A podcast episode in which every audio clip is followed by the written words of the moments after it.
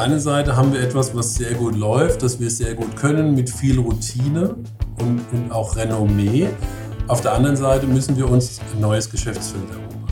Also ich, ich kenne keinen Kunden, der nicht in diesem, in diesem Spannungsfeld steht. Das heißt, Ressourcen shiften, Risiken eingehen, Investitionen tätigen. Und wir stehen genau an dieser gleichen Stelle. Ideencouch, der Podcast, der selbstständig macht, mit Dr. Jan Evers.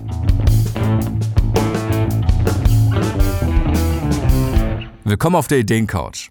Heute ist Stefan Bayern zu Gast. Stefan ist Geschäftsführer einer etablierten Beratungsorganisation. Doch nach vielen Jahren erfolgreicher Beratungstätigkeit beschäftigt ihn nun eine Frage. Wie kann seine Firma mit Produkten sichtbarer werden und neue Zielgruppen erschließen? Eine Herausforderung. Beratung lässt sich nicht einfach standardisieren. Trotzdem gibt es Wege, Stefans Kernkompetenzen skalierbar zu machen. Jan schlägt vor, sie auf der Produkttreppe aufzubauen, vom kostenlosen Erklärvideo bis zur Beratung auf Top-Management-Ebene. Klingt vielversprechend. Doch woher die Energie nehmen? Jan hat Tipps, wie Stefan seine Ressourcen neu ordnen könnte. Und er regt an, auf einer Empowerment-Plattform Gleichgesinnte einzubinden. Auf geht's! Und wenn euch die Folge gefallen hat, dann freut sich das Ideencoach-Team Jan, Gesa, Sarah und Erik über Bewertungen und neue Abonnenten, damit noch mehr Menschen erfolgreich und glücklich selbstständig werden. Stefan, herzlich willkommen auf der Ideencouch. Ja, hallo, vielen Dank. Freue mich hier zu sein. Vielleicht fangen wir mal so an, ähm, was dein konkretes Anliegen ist. Wieso bist du bei uns?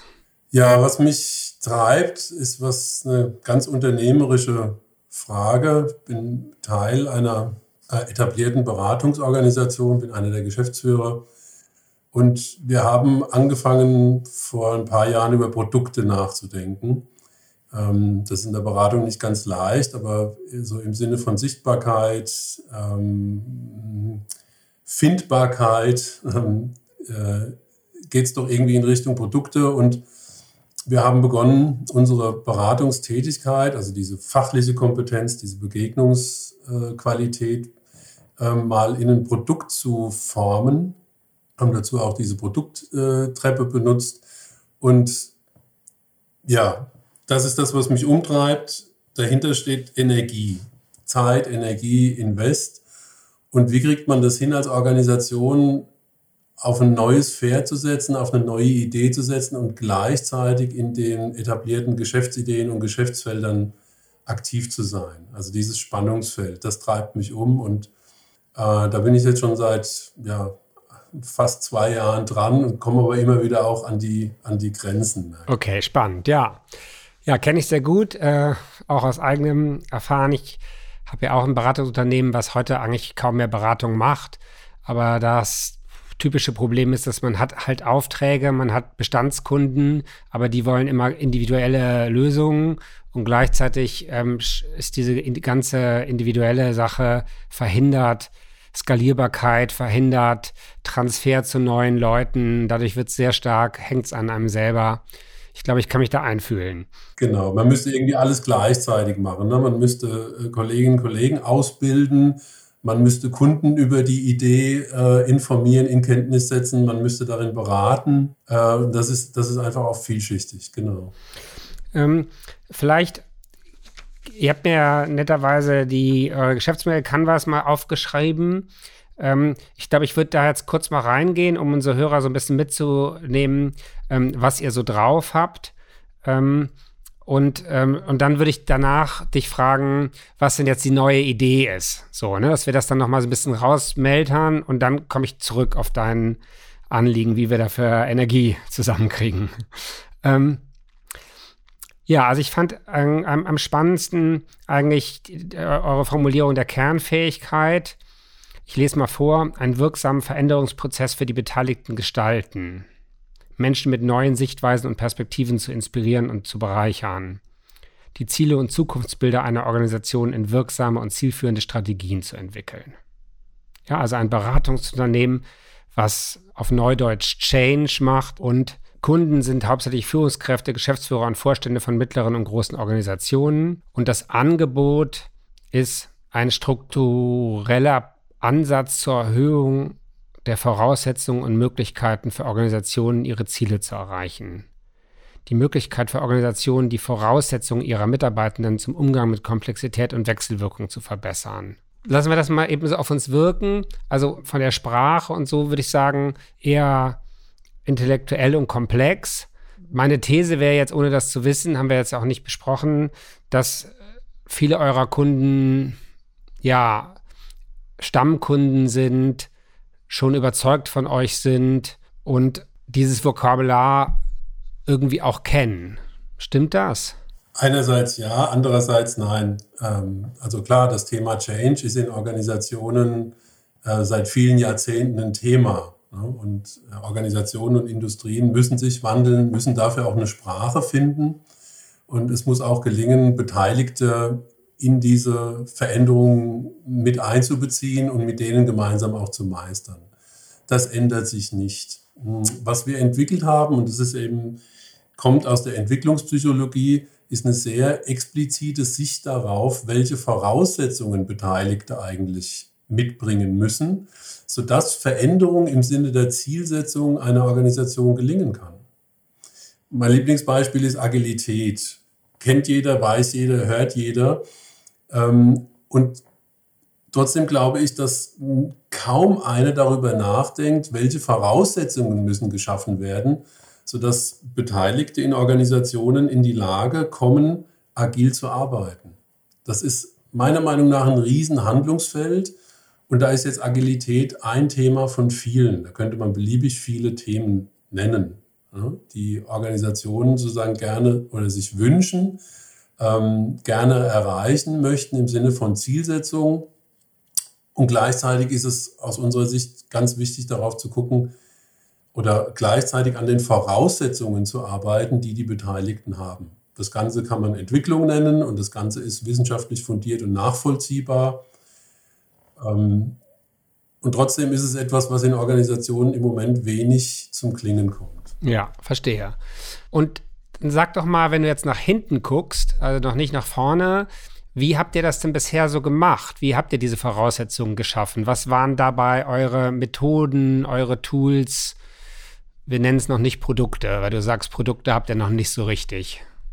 Ja, also erstmal die erste Idee bislang war, mal Transparenz zu schaffen über das, was ich gerade gesprochen habe. Du sagst zu Recht, das ist ein komplexes Thema. Also wir haben in, in einer Organisation äh, einfach mal die, die Vorständin eingeladen, ihr Zielbild auf eine Seite zu schreiben, auf eine DIN A4-Seite. Ja. Das hat sie auch gemacht und das Zielbild war super. Und das ist das, was wir Inhalt nennen. Und es gibt in vielen Organisationen gibt es tolle Zielbilder, tolle Ideen. Es wird viel Gutes aufgeschrieben. Und dann haben wir dieses Zielbild im nächsten Schritt mal auf das, was wir Entwicklungsparameter nennen, zugeordnet. Und in dieser Zuordnung war klar, dass die Voraussetzungen des sozialen Systems, um dieses Ziel zu erreichen, enorm hoch sind. Genau genommen zwei Reifegradstufen über dem, was die Organisation heute abbildet, darstellt, in ihren Routinen, in ihrem Miteinander, in der Art und Weise, wie sie interagiert. Das ist jetzt so ein typisches Beispiel. Das könnte man, das wäre bei Agilität das gleiche Bild. Ja, das ist äh, vielversprechend, das ist attraktiv. Man wünscht es sich und gleichzeitig sind die Voraussetzungen an die Beteiligten hoch. Selbststeuerung, Selbstwirksamkeit, Eigenverantwortung. Ne, das ist ein hohes Gut, das äh, gebraucht und gefordert wird und die Organisation hat die Aufgabe dafür, die Rahmenbedingungen zu schaffen, sodass es möglich ist. Wir sagen, Verhalten entsteht in Verhältnissen. Und die Organisation ist verantwortlich für diese Verhältnisse und diese Verhältnisse sind eben strukturelle Aspekte, nicht so sehr individuelle Verhaltensaspekte. Und da setzen wir an. Also genau diese Sichtweise bieten wir. Okay, also darüber erstmal so einer Vorständin ähm, Transparenz zu schaffen, dass das Bild, was auf eine Seite passt, ne, wo man dann ja so denkt, das alles kann, kann doch gar nicht so schwer sein.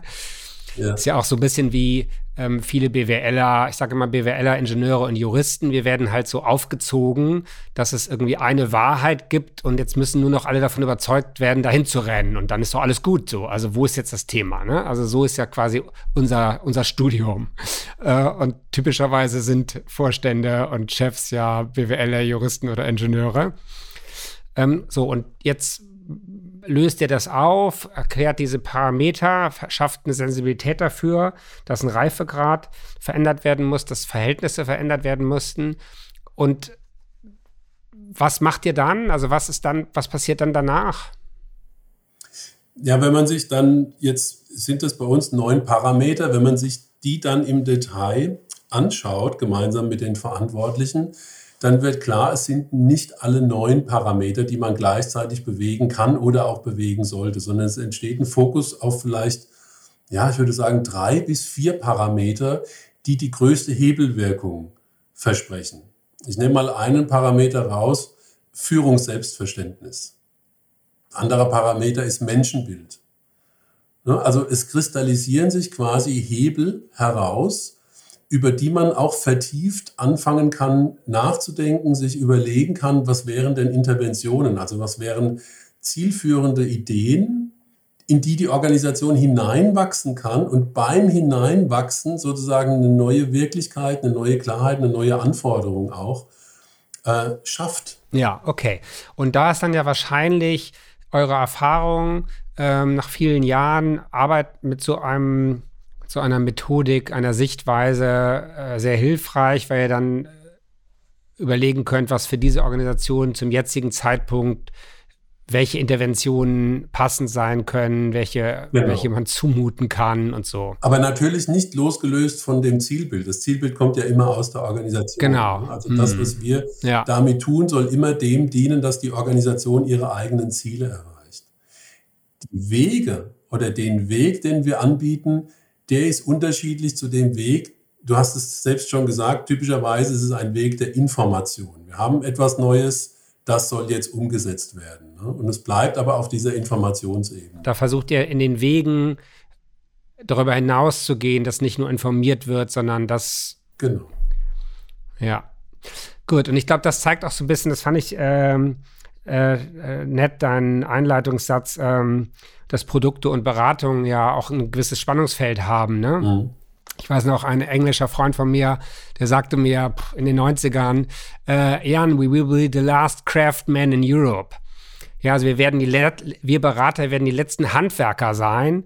Alles andere kann man standardisiert automatisieren, so. Nur das, ne, also wenn wir bei deinem Bild bleiben, also jetzt die Erfahrung zu haben, was denn in dieser Situation mit dem Vorstand, mit der Organisation, profitabel, nicht profitabel, groß, klein, ähm, junge Leute, alte Leute und so, was da jetzt an Interventionen, da bekommt man, glaube ich, jetzt ein gutes, gutes Gefühl, wieso wir auf eine Art Handwerker bleiben, ja. die dann äh, für, für jeden Schuh, je nach Zustand, irgendwie neu überlegen, ja. was jetzt die Maßnahme ist, um diesen Schuh irgendwie äh, in, die, in die Zukunft zu bringen.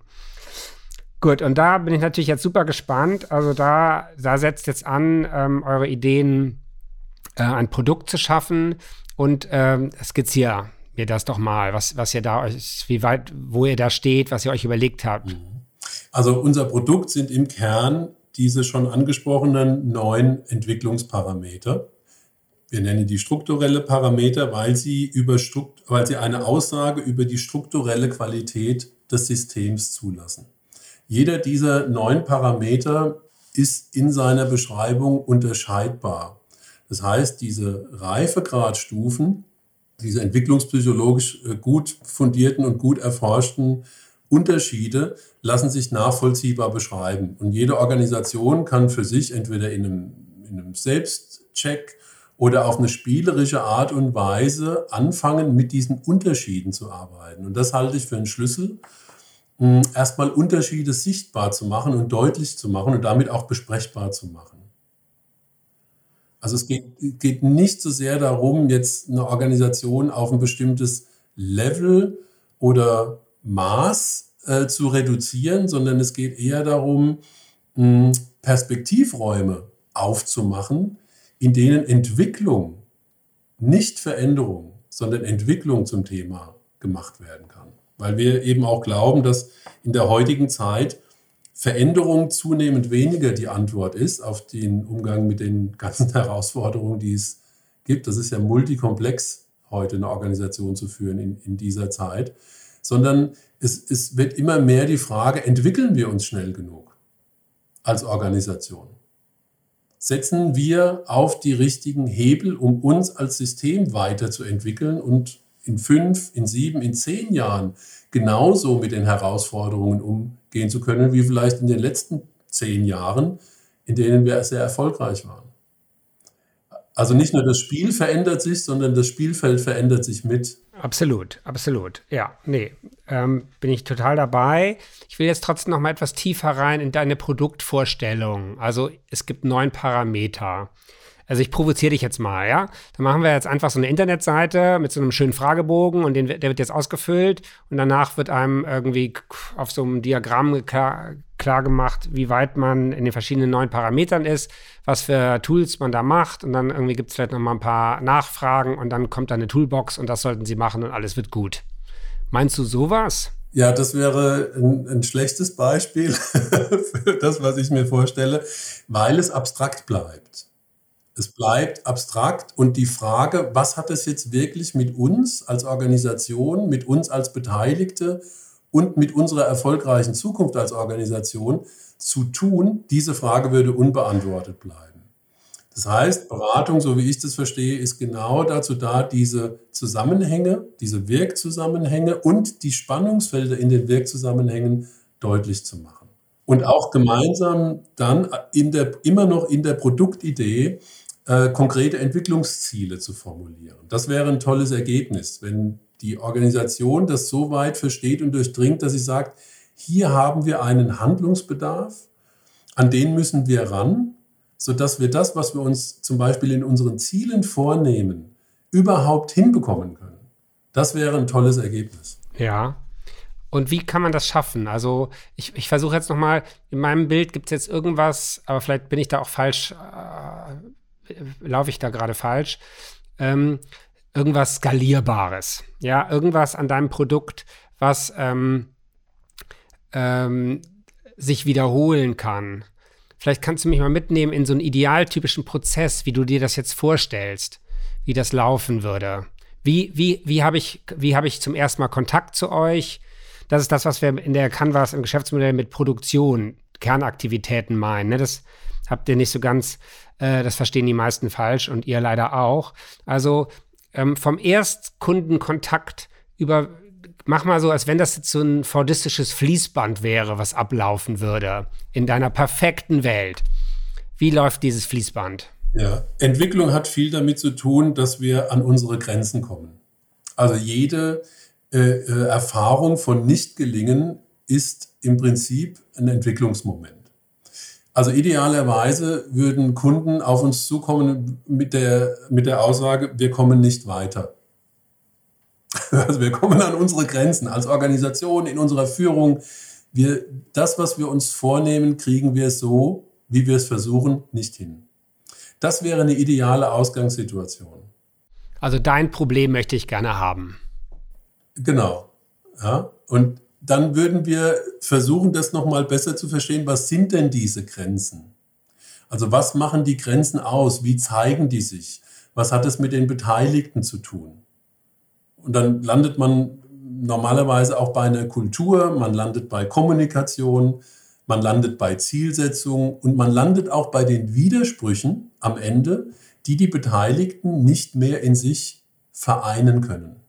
Und in diese Felder, in diese Felder von Entwicklung und Widersprüchen kann man tiefer eintauchen. Die findet statt in Meetings, die findet statt in Interaktion. Das kann man sich anschauen. Das ist alles nicht Rocket Science. Man kann da reingehen. Die Frage ist, wenn man da reingeht, welche Perspektive bringt man mit?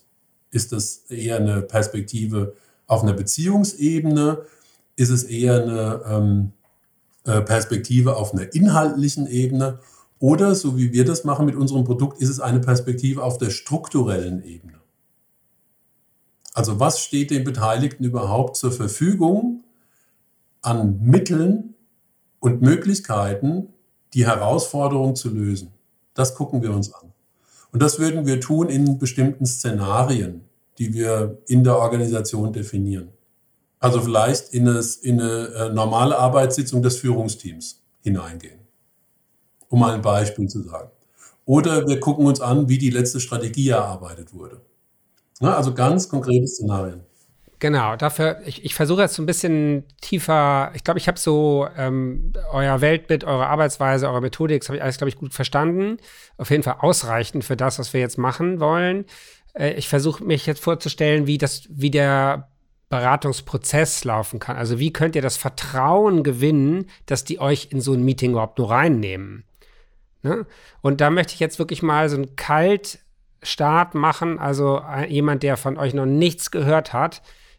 Und da sind wir ja vielleicht auch bei der Produkttreppe. Das ist ja vielleicht auch das, was du spannend fandst an der Produkttreppe, weil ähm, für die Hörer, ähm, das, das, da geht es eben darum, dass man wie bei einer Treppe irgendwie, es gab da mal einen eigenen Podcast zu, den tun wir in die Show Notes, müsstet ihr vielleicht einmal vorher hören, aber ähm, dass man vielleicht einen kostenfreien Bereich am, Trepp, am Treppenfuß hat, wo Leute erstmal einen kennenlernen.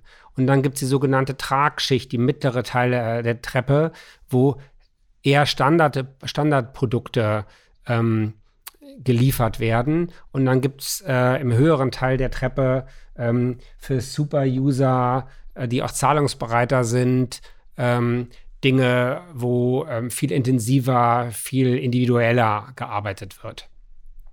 Und jetzt lass uns mal diese Produkttreppe nehmen, ähm, Stefan. Und was sind eure Vorstellungen, wie diese Produkttreppe, wie ihr die gefüllen könntet, damit irgendwann ihr dann teilnehmen dürft an der Aufsichtsratssitzung? Okay, das ist. Und, und ja. im Hintergrund zuhören und danach und überlegen, was da passiert. Ja, ja.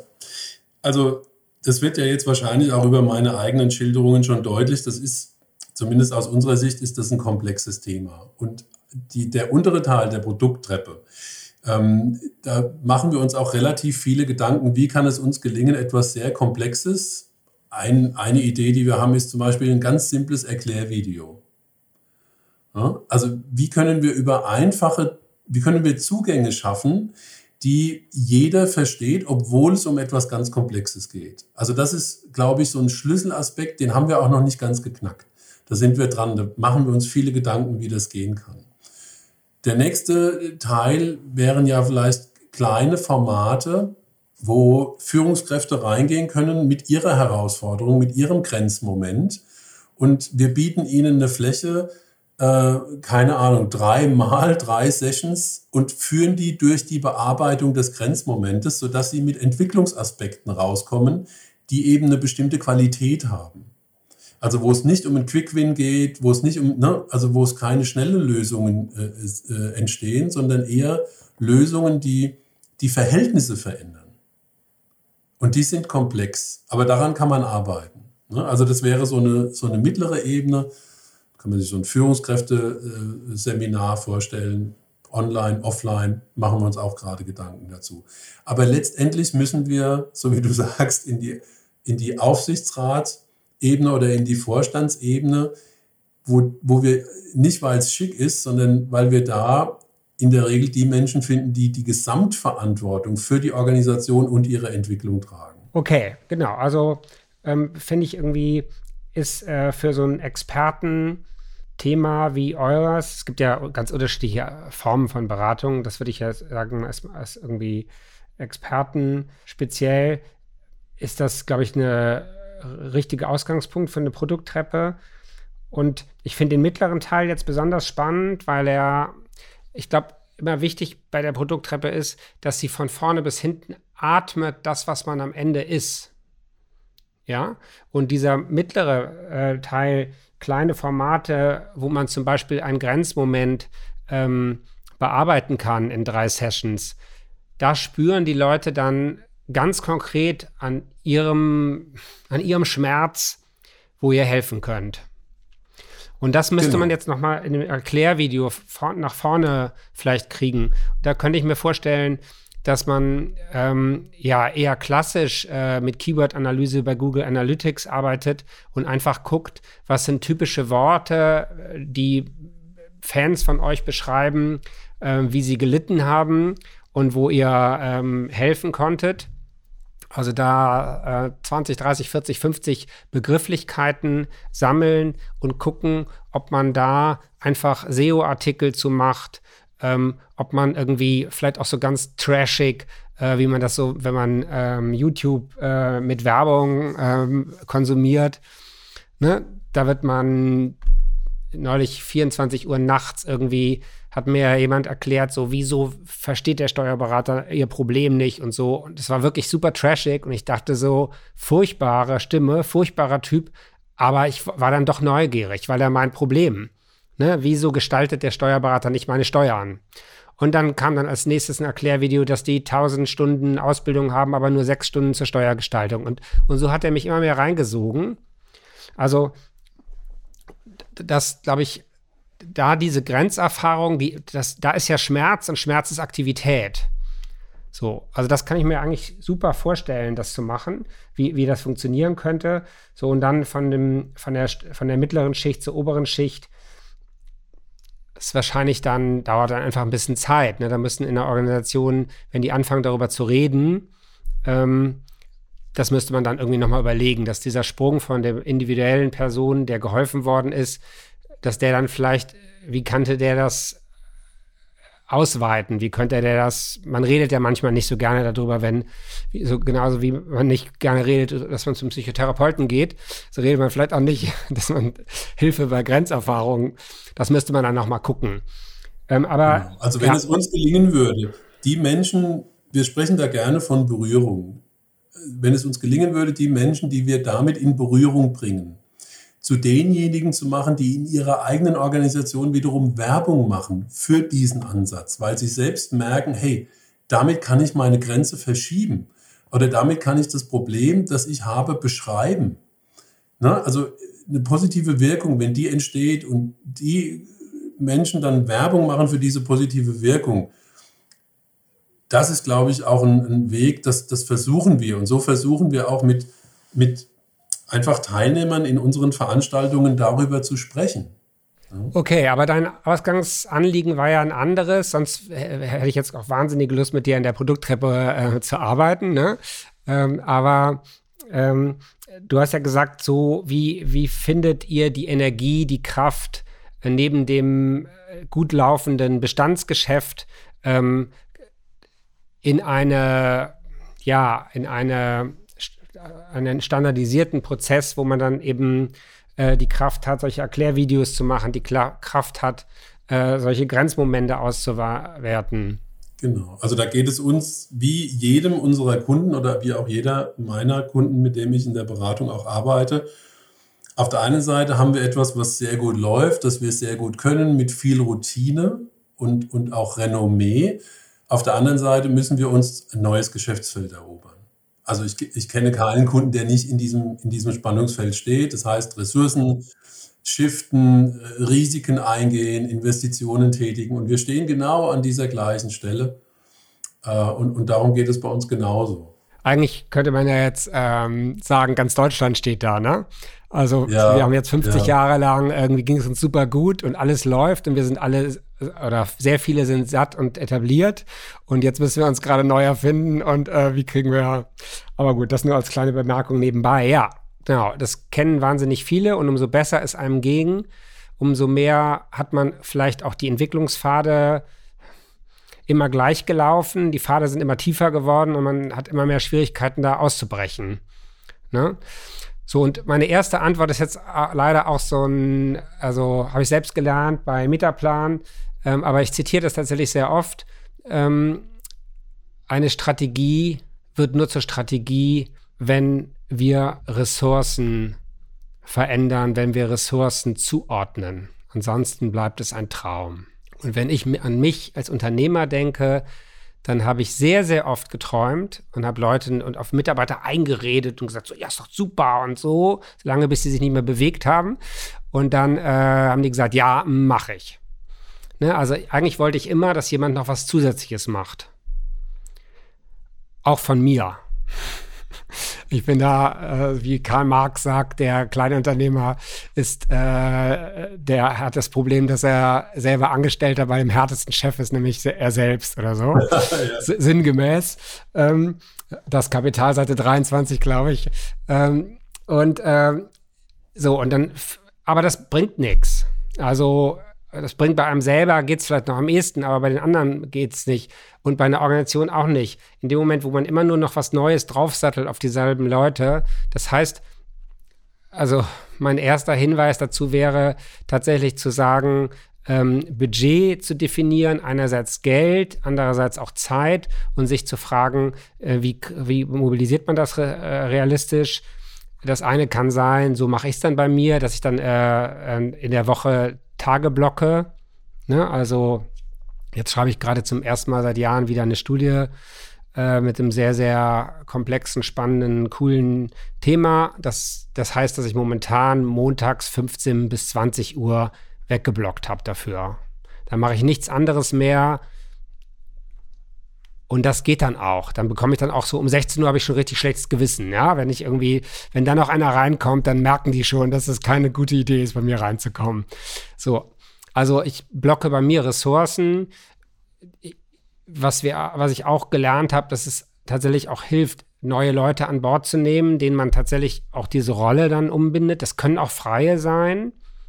Freie haben den großen Vorteil, dass sie eben nicht so schnell eingewoben werden in alles, in alles, was es so gibt, sondern da sagt man hier, du darfst eine Rechnung schreiben und zwar jeden Monat über 20 Stunden und aber auf der Rechnung darf eigentlich nur eine Aktivität stellen, nämlich das kannst du in diesem ganzen Con Content-Bereich, ne, Erklärvideos, ähm, äh, SEO-Artikel oder so, da geht das hervorragend. Da gibt es Spezialisten, denen lieferst du das Thema, dann gibt es ein Ping-Pong und in dem Moment, wo du dann einmal die Woche von denen was im, im Briefkasten, in der E-Mail-Fach hast und darauf rea nur reagieren musst, um es Qualität zu verbessern, dann schafft man das auch. Ja, also quasi Leute finden, die spezialisiert sind auf bestimmte Schritte und das ist ja das Tolle an der Produkttreppe, dass du in den verschiedenen Treppenstufen andere Skills brauchst und auch Skills, die wahrscheinlich du gar nicht hast. Ne? Ein gutes Erklärvideo machen. Dafür gibt es Leute da draußen, die sowas machen und die führen dich dann durch einen Prozess und dann kostet das vielleicht irgendwie ein Tausi pro zwei, drei Minuten Video. Und dann nimmst du dir vor, machst du jetzt mal drei Stück irgendwie in drei Monaten. Und dann machst du drei äh, SEO-Artikel, die irgendwie da so zu passen, wo vorher einer geguckt hat, ob in Google Analytics wie viel, wie hoch das Traffic-Volumen ist und ob vielleicht das auch zur Zielgruppe passt. Und dann fängst du an und dann hast du, sagst du, okay, ich will jetzt äh, jeden Monat einen SEO-Artikel und äh, ein Erklärvideo machen und dann baust du unten die Pipeline auf. So, und dann kommt der nächste Schritt, dass man dass du mit dir oder mit deinen Kollegen oder so Deals machst. Okay, jetzt probieren wir dieses äh, nächste Treppenschritt Grenzmomente aus, machen das als Angebot, vielleicht sogar auch mit Podcast-Optionen so, ne, dass man das aufnimmt, den Leuten sagt, irgendwie, wir senden das irgendwie frühestens in zwölf Monaten oder wie auch immer, damit die Vertraulichkeit gewahrt bleibt. Und meistens danach ist das den Leuten auch dann egal. Ähm, weil es dann, wenn es ein tolles Gespräch war, wo sie selber rauskommen, das, dann da hat man ja keine Sorge, dass das andere hören. Gibt es ja da äh, aus der Psychotherapie gerade Wahnsinns-Podcast, ne? vor allen Dingen zum Beispiel von der, ich glaube, Esther, Esther, Esther, nee, eine amerikanische New Yorker Psychotherapeutin, die hat einen Podcast, wo da geht es wirklich wahnsinnig zur Sache die hat inzwischen Anrufbeantworter, wo Leute fünf bis zehn Minuten ihre Situation schildern und dann gibt sie denen in zehn Minuten eine Antwort. Das ist gar kein Dialog mehr, aber das saugt einen so rein und das sind auch Grenzmomente. Ne? Das funktioniert.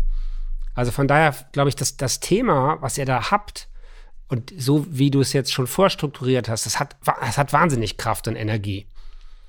Und ich glaube, dann einfach anfangen und dann irgendwie über euer Netzwerk das ein bisschen verteilen und dann, das ist ja das Schöne, dass dann so Podcasts, die wachsen dann halt so langsam und weil es dann auch nur langsam ist, könnt ihr dann auch nur langsam, müsst ihr nur langsam dahinter die Treppenstufen aufbauen. Ja, ich meine, der eine Teil, über den du jetzt viel gesprochen hast, den sehe ich auch, also so unter der Überschrift die Arbeit organisieren. Ne? Zu gucken, dass das, dass das alles machbar äh, ist und dass es auch Ressourcen dafür gibt. Was mich so aus, aus unternehmerischer Sicht mehr umtreibt, ist, wie kann ich daraus eine Idee machen, der sich andere anschließen können. Ja. Auch außerhalb der eigenen Organisation. Also wie kann das etwas sein, was so, so, eine, so eine Strahlkraft, so eine Wirkung hat, dass andere danach suchen und sich auch engagieren wollen darin. Also das wäre mein, meine größtmögliche Idee sozusagen, ne? eine Idee, die skaliert als Idee, weil sie gut ist, weil sie nachvollziehbar ist und weil sie auch, auch vielversprechend und attraktiv ist. Und da beiße ich mir so ein bisschen die Zähne Verstehe. aus gerade. Verstehe. Also da schießt mir sofort was in den Kopf. Das könnte aber sein, ähm, bitte nicht missverstehen, dass es einfach daran liegt, dass ich selber sowas mache. Aber ähm, ich finde das Wort Plattform, in Deutschland ist das ja so ein bisschen unter Verruf geraten wegen Plattformkapitalismus und so weiter und so fort. Das meine ich jetzt nicht damit, sondern meine Firma Everest, wir bauen ja Empowerment-Plattformen. Ne? Zum Beispiel die Gründerplattform, eine Plattform, wo du gründen lernst und wo es immer mehr Austauschformate gibt oder Firmenhilfe, eine Plattform für Unternehmen, die in Schwierigkeiten sind, Kleinunternehmer. Und das sind, da quasi haben wir auf eine Art so ähnlich wie eine Produkttreppe, arbeiten wir auch mit äh, SEO-Ratgebern und dann gibt es ähm, Methoden, wo man sich als Gruppe trifft, dann gibt es Methoden mit Sprechstunden, wo man Fragen stellen kann und so. Und ich glaube, wenn du das mal so denkst, ähm, euer Thema, und dann andere einlädst, auf dieser Plattform, wo ihr für den Traffic sorgt, die meisten gerade Einzelkämpfer unter Beratern, Coach und so weiter, haben ja erstmal die Schwierigkeit überhaupt, dass sie keine Institution haben, die Traffic organisiert. Also wenn ihr euch auf den Weg macht, Traffic zu organisieren und dann Formate definiert, zwei, drei Standardformate, ja, wie eine, also bei der Gründerplattform wird jetzt angefangen mit Sprechstunde, das hat super funktioniert. Und da gibt es dann die Online-Marketing-Sprechstunde und da da kannst du dich anmelden, dann kannst du deine Frage stellen und der Dozent sucht dann zwei, drei Fragen aus und an denen arbeitet er und alle anderen 20, die zuhören, kapieren dabei was dran. Weil es eine echte Situation ist, weil es eine echte. So, also dann, dann definiert ihr als Plattformgeber zwei, drei ähm, die, Produkte, die ihr die ihr, wo ihr entweder selber oder mit Freien erstmal das vorarbeitet und ladet andere ein, sowas da reinzubringen. Mit, mit irgendeinem bestimmten Ehrenkodex, ja, also bei uns zum Beispiel der Ehrenkodex, die, die, die, die Sprechstundengeber, die das teilweise auch umsonst machen, die dürfen sagen, dass sie sowas beruflich machen und dürfen auch ihre Website machen, aber sie dürfen nicht anfangen, da Kaltakquise zu machen oder das gibt's jetzt nur in der weiterführenden Schulung oder so, ne? Also man muss ein bisschen Ehrenkodex definieren und wenn man dann selber für die Reichweite sorgt, dann kommen auch Leute, weil das für andere attraktiv ist, in der Stunde und sei es nur mit vier Leuten sowas zu besprechen. Und ich glaube, so, das wäre eine Methode, jetzt, die ist jetzt ein bisschen te technisch Traffic getrieben, weil das jetzt in meinem Kopf gerade dominant ist. Ähm, das müsste man jetzt nochmal überlegen, ob man das jetzt irgendwie auch äh, außerhalb äh, von, also ob es eine, eine Analogie gibt, ne? Ich glaube, ist klar, ihr habt wahrscheinlich schon längst über Lizenzsysteme, über Franchise-Systeme nachgedacht und so, aber das ist alles, hat alles immer eine wahnsinns hohe Einstiegs- ne, ein Franchise-System zu entwickeln, dann muss echt, man muss ein Jahr mal irgendwie rausgehen und das dann irgendwie ein Jahr alles fertig machen. Und das, bevor es richtig läuft und so, nee, das irgendwie, glaube ich, ist too, too high. Ja, ich habe natürlich in, in 20 Jahren Beratungstätigkeit auch äh, viel Erfahrung gesammelt mit Netzwerken, mit losen Kopplungen, ne, mit, mit, mit äh, vertraglich geregelten Kopplungen. Aber mh, hm, letztendlich glaube ich, ist es wirklich auch, es, es muss auch eine, eine professionelle Idee sein, die verbindet. Ne? Also die man, so Entwicklung ist, ist kein Thema, das ist kein Modell, sondern Entwicklung muss auch durch diejenigen verkörpert werden in der Beratung, äh, die sich das zutrauen andere Menschen in ihrer Entwicklung zu begleiten. Ja, das, das, und, und das ist, das ist, ähm, das ist anspruchsvoll. also, ja. ja. genau. Also finde ich auch, finde ich wirklich eine starke Vision, auch in der heutigen Zeit, wo wir das alle brauchen und die Ansätze so unglaublich unterschiedlich sind. Man könnte natürlich versuchen, das Thema erstmal, also nennen wir es jetzt mal die Plattform, den Namen ruhig etwas äh, breiter zu definieren und erstmal mit dem eigenen Ansatz anfangen um dann zu gucken, ob man irgendwann merken kann, wer diesen Ansatz gerne will, aber wer vielleicht auch erstmal was anderes will. Dann kann man andere Wettbewerber oder so einladen, mit drauf zu kommen, dass quasi es methodenunabhängig der, der Ort für Entwicklung ist. Genau. Aber macht es jetzt auch noch größer.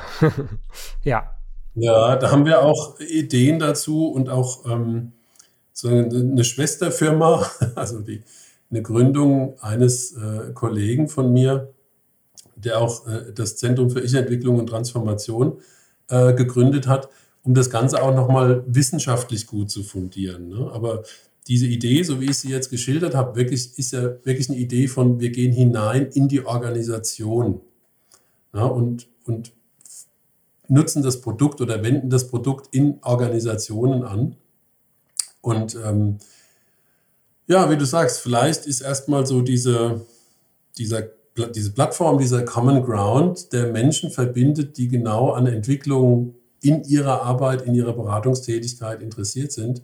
Vielleicht ist das ein guter erster Schritt, um mal so einen Boden zu schaffen, so einen Nährboden zu schaffen, genau. für weitere Ideen, für eine Weiterentwicklung, um da dran zu bleiben, die nächsten 10, 15, 20 Jahre.